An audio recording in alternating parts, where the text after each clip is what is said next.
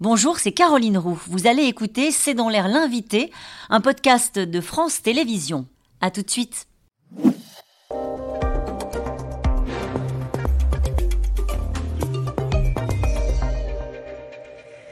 Bonsoir à toutes et à tous, bienvenue dans C'est dans l'air. Mon invité ce soir est Martin Hirsch. Bonsoir. Bonsoir. Merci d'avoir euh, accepté cette invitation. Vous êtes président de l'Institut de l'engagement et vice-président de l'exécutif de Galileo, euh, groupe leader de l'enseignement supérieur indépendant. Et puis je rappelle que vous avez dirigé la PHP euh, pendant près de dix ans et vous êtes devenu Martin Hirsch romancier. Euh, vous avez écrit une vingtaine d'ouvrages, mais c'est votre premier roman. Il s'intitule Les Solastalgiques. Euh, il est publié chez Stock. Pourquoi être passé par le roman? On va venir. Il y a des gens qui nous regardent et qui disent Mais qu'est-ce que c'est que les solastalgiques C'est l'autre mot pour définir l'éco-anxiété. On va y venir. Mais sur la forme, pourquoi pas un essai politique puisque vous allez parler du réchauffement climatique? Pour avoir le plus de liberté possible. Vis-à-vis de qui? Vis-à-vis de moi-même d'abord, vis-à-vis des lecteurs, vis-à-vis euh, de la situation. Euh, j'ai pas voulu. Il y a des gens qui écrivent et je me suis nourri d'énormément d'essais sur le sujet. Et je trouvais que la meilleure manière de lancer le débat, c'était de pousser les caractères, les personnages. Puis c'est fabuleux de pouvoir inventer des personnages ou de pouvoir se glisser dans les personnages.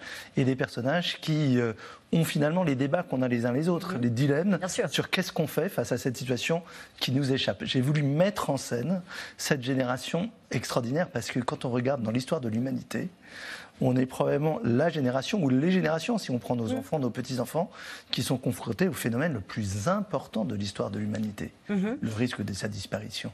Mais encore une fois, choisir d'inventer des personnages pour porter euh, un débat, est-ce qu'on n'est pas plus entendu quand on interpelle cette, euh, cette génération ou au contraire la génération de ceux qui n'entendent rien euh, en étant qui vous êtes?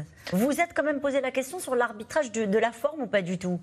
Oui, oui, je me suis posé la question, mais ça faisait longtemps que j'avais, en fait, avant le Covid, que j'avais cette forme dans cette tête. Et puis je me suis dit que c'était un exercice au bout duquel je voulais aller. Est-ce que c'est grave quand on est solastalgique?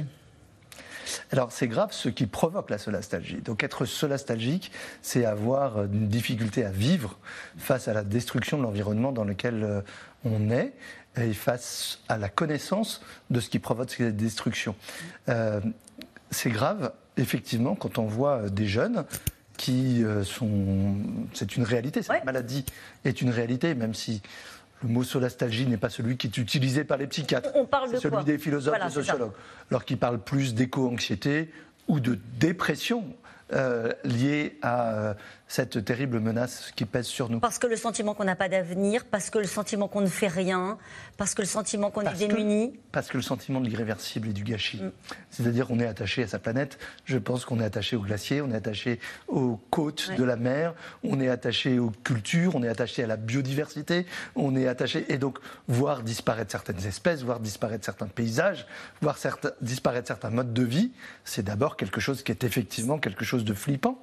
Que répondez-vous à ceux qui vous regardent peut-être ce soir et qui se disent c'est une maladie de bobo alors, je réponds, mes personnages se posent la même oui, question. Je sais.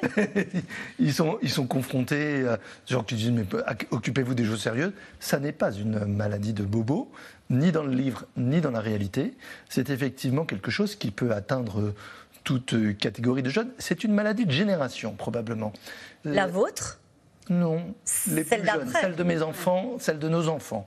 Beaucoup plus, et qu'on voit euh, souffrir de cela, euh, y compris dans le symptôme, si je puis dire, le plus abouti, qui consiste à se poser la question pour ces jeunes eux-mêmes d'avoir des enfants en disant mais quelle terre la génération de nos parents va leur laisser? Justement, est-ce qu'il y a une part de culpabilité euh, de, ma part De votre part à vous. On est habitué à vous entendre, et on va peut-être en dire un mot ce soir, sur d'autres urgences. Euh, des urgences en matière de logement, des urgences en matière euh, euh, de, services médicaux, des urgences tout court.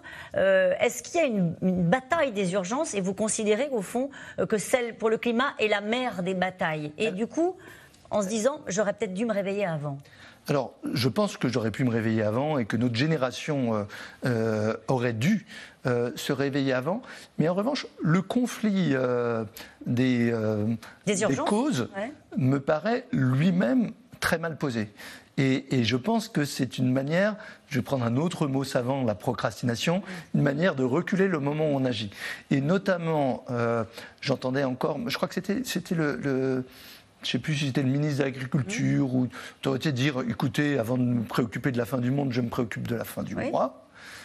Il y a une relation entre la fin du mois et la fin du monde. Et je trouve que repousser cela au calendrier grec, alors que euh, dans ce livre, on va trouver, je ne sais pas si vous connaissiez l'horloge du désastre. Oui, bien sûr. moi, je ne la connaissais pas. L'horloge du désastre, c'est Einstein. C'est Einstein qui l'a mise au point à Chicago et qui se dit si on considère qu'à minuit, la Terre est en grand danger, combien de, minutes, combien de minutes on est avant minuit? Et on n'a jamais été aussi près. Et on n'a jamais été aussi près. Et, donc il y a un compte à rebours. Et donc les différentes causes se tiennent les unes avec les autres. Mais parfois elles se heurtent. Vous le savez bien parce que vous avez approché depuis si longtemps les politiques. Quand vous avez des politiques qui disent on va mettre en place dans les villes des zones à faible émission parce que c'est l'urgence, parce qu'on est à deux minutes du désastre, et puis que vous avez des gens qui disent bah oui mais nous on n'est pas prêts, ça va trop vite, c'est trop dur et on peut pas. Euh, comment est-ce qu'on arbitre justement ces choix-là? Est-ce qu'on n'a pas la nécessité à un moment donné d'embarquer tout le monde et de prendre le temps? Alors, prendre le temps, encore une fois, il n'y en a plus beaucoup. On a pris beaucoup de temps. Et ce qui caractérise la période récente, c'est qu'on a pris des engagements et qu'on ne les a pratiquement jamais tenus. Et c'est pour ça qu'on se retrouve si proche. Mais effectivement, euh, je vais vous donner un exemple. Euh, quand on on doit réduire nos émissions. On doit réduire nos émissions. Alors, imposer le même régime à tout le monde ne fonctionne pas. Mais de dire, vous aurez à faire vos propres arbitrages, mais vous aurez à faire vos arbitrages. Alors, peut-être que si vous êtes obligé de prendre l'avion, du coup, vous mangerez moins de viande. Peut-être que euh, si euh, vous avez euh, tel ou tel comportement, eh bien, vous n'utiliserez plus votre voiture pour les trajets de courte durée. Et quand on regarde ce qu'on a à faire, ce n'est pas des choses impossibles. la majorité des trajets en voiture concernent des toutes petites distances qu'on peut effectivement, et beaucoup plus de gens le font qu'il y a dix ans, en vélo ou à pied. Vous-même. c'est bon pour la santé. Et vous-même, vous le faites. Je fais absolument. c'est votre livre, il a vraiment une résonance avec l'actualité sur cette génération qui dit aux politiques ça ne va pas assez vite. Passons à un autre mode d'action. On en vient à l'actualité avec la volonté du gouvernement de dissoudre l'organisation du soulèvement de la terre. Il y a eu un rassemblement ce week-end à propos de la ligne de, à grande vitesse Lyon-Turin. Et ce matin, un romancier, un écrivain, auteur, auteur de science-fiction, était invité euh, de Léa Salamé sur France Inter. Et écoutez ce qu'il disait. Vous avez épuisé toutes les façons euh, douces de faire les choses. Vous faites des livres, vous faites des articles, vous faites des tribunes, vous faites des manifestations, vous faites des tracts, vous faites des actions euh, tranquilles. Aucune de ces actions sont écoutées. Il y a un refus de dialogue absolu. On l'a vu sur les retraites. 14 manifestations à plus d'un million d'individus il n'y a absolument aucune inflexion. Et il ajoute que la dissolution de cette organisation, le soulèvement de la Terre qui a été en cause à Sainte-Soline, etc., est une aberration. Est-ce qu'il faut justifier une part de pas écoterrorisme, mais en tout cas euh, de désobéissance civile pour défendre ce sujet-là? Alors, vous avez hésité sur le mot écoterrorisme. Ben oui. Euh, quand on y pense, euh, penser que de l'activisme et comparable, rentre dans la même catégorie que le terrorisme. Moi, j'ai vécu le terrorisme à recevoir euh, les blessés du Bataclan et c'était quand même incomparable. tout à fait autre chose. Et, je pense que dans, dans, ces mots, de la même manière que écologie punitive, que écoterrorisme, sont des mots qui ne sont pas adaptés. D'ailleurs, ce livre s'est déjà fait plagier parce que euh, au deuxième chapitre, il y a une ministre de l'Intérieur qui euh, fustige l'écoterrorisme, mais dans des termes que j'ai retrouvés dans l'actualité il y a peu de temps. Je pense qu'il faut faire attention euh, avec, euh, avec ces termes-là et avec la hiérarchie des choses. Moi, j'ai été biberonné par un activiste qui s'appelait l'abbé Pierre. Oui. Je me souviens, alors, il, était remarquable pour le maniement des mots. Et donc, quand on l'accusait de de, de, de, de, violer un texte, euh, et parce qu'il n'avait pas de permis de construire pour euh, faire des logements pour les sans-abri, pour lesquels tout le monde s'en fichait. Il mettait permis de vivre. Il disait le permis de vivre, c'est peut-être plus important que le permis de construire, etc.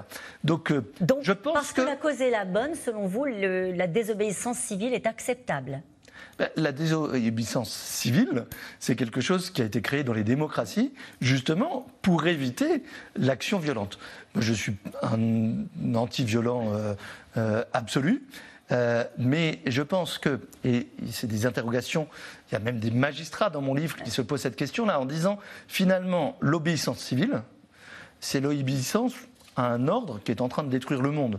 Donc est-ce que c'est vraiment civil de faire cela alors que bah, forcer à agir dans des moyens euh, démocratiques. Euh, euh, voilà, c'est quelque chose. Alors, vous m'interrogez, là, votre première question, c'est pourquoi un roman? Parce que moi, je ne suis pas un militant à, venir faire moi-même des actions de cette nature.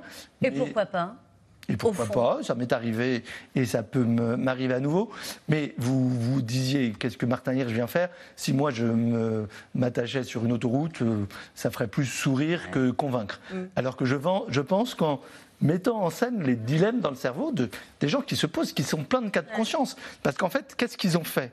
Jusqu'à ce présent, ils sont restés dans le moule, le, année après année. n'ont pas été et à un moment, ils sont, euh, comme on l'entendait tout à l'heure sur France Inter, ils se disent, mais finalement, est-ce suffisant? Hmm. Ça veut dire que le gouvernement, ce gouvernement-là en particulier, n'a pas pris la mesure à vos yeux, Martin Hirsch? De ce qui est en train de se passer, y compris dans la tête de cette génération-là, dans le cœur même, on pourrait le dire, sans emphase de cette génération-là. Je pense, pour en revenir à ce que vous disiez tout à l'heure, qu'on ne s'est pas donné les moyens de choisir. Regardez les Suisses qui se sont fait un référendum sur est-ce qu'on veut vraiment aller euh, euh, à émission zéro de carbone, est-ce qu'on s'en donne les moyens dans les 25 prochaines années? Je pense qu'on a un peu peur de se poser ses propres questions et que finalement, on aboutit à cette situation que je déteste, moi, cette situation d'affrontement, alors qu'on n'arrive pas à faire accoucher des bonnes solutions. En tout cas, vous avez accouché d'un roman, d'un bon roman chez Stock, Les euh, Solastalgiques. Merci beaucoup, euh, Martin Hirsch, d'être venu euh, exposer, au fond, le, le, but de ce roman avec autant de sincérité. Merci à vous. Et puis, on se retrouve dans un instant avec les experts de C'est dans l'air. Nous allons venir sur une grande opération de désinformation lancée par la Russie contre la France. À tout de suite.